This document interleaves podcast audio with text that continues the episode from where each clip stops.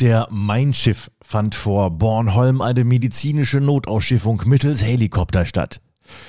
So ähnlich titeln immer wieder mal diverse Kreuzfahrt-Webseiten im Netz. Mich ärgert diese Sensationsgier sehr, denn das ist etwas, was sogar recht häufig vorkommt. Geschichten vom Schiff. Der Kreuzfahrt-Podcast mit Kai Belo.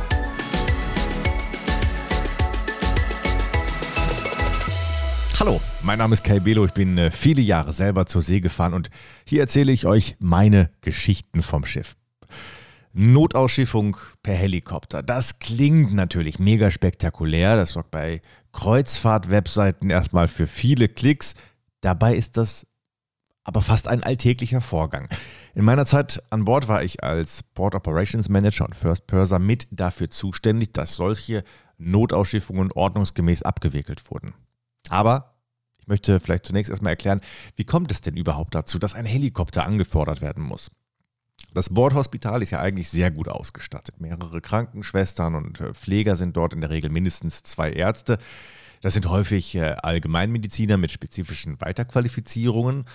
Äh, dennoch gibt es einige medizinische Fälle, die eben nicht im Bordhospital, hm, ich sage jetzt mal, komplett bearbeitet werden können. Ne? Häufig ist dies beim Verdacht auf Herzinfarkt bin jetzt kein Mediziner, also nagelt mich da nicht im Detail fest, aber ne, dabei sind irgendwie Gefäße verengt, verstopft. Ähm, sowas muss nun korrekt in einem Krankenhaus an Land untersucht, überprüft und beobachtet werden. Ja, und dann muss es eben schnell gehen. Und da kommt dann das Thema Notausschiffung ins Spiel. Je nach Route und Gästestruktur kam dies auf den äh, Schiffen, wo ich gearbeitet habe, fast jeden zweiten Tag vor. Das ist natürlich auch Sache der Ärzte. Wie vorsichtig sind diese?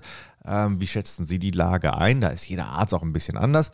Ähm, einige ähm, Ärzte schiffen eben mehr Gäste aus als andere.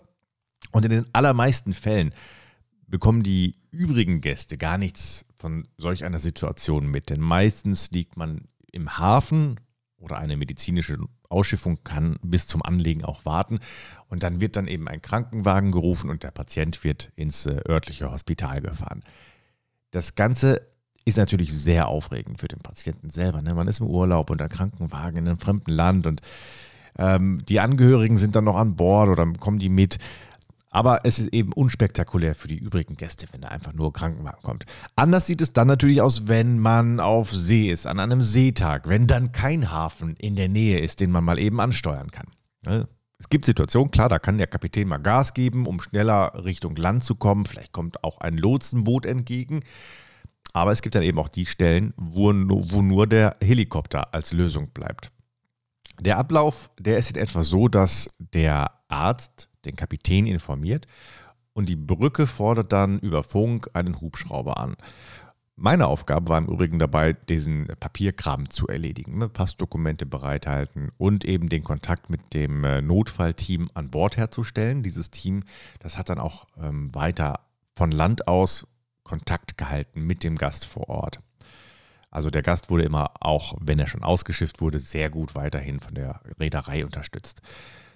Auf den Schiffen, wo ich gearbeitet habe, da gab es keinen speziellen Landeplatz für Helikopter. Also hat der Helikopter dann einen Mann abgeseilt, entweder vorne am Bug, aber auch schon mal auf dem Pooldeck oben oder auf der Terrasse des äh, Restaurants äh, hinten am Heck. Das variiert, je nachdem, was der Pilot selber für sicher hält. Ja, und äh, das geht eigentlich ganz, ganz schnell. Der Patient wird dann eingeschnürt und äh, so eingepackt und dann in den Helikopter hochgezogen. Das ist letztlich eine Aktion, die wirklich spektakulär aussieht, aber doch nur Routine ist. Und wenn äh, einige Webseiten im Internet da ständig über solche Aktionen berichten, ähm, dann ist das eben nicht viel mehr als Clickbait. Ja, und Sensationsgier, denn eine medizinische Notausschiffung ist, muss man leider sagen, ein normaler, alltäglicher Vorgang, eben um sicherzustellen, dass Patienten die bestmögliche Betreuung erhalten können und schnell wieder gesund werden. Danke fürs Zuhören. Bis zum nächsten Mal bei Geschichten vom Schiff, der Kreuzfahrt-Podcast mit Kai Belo.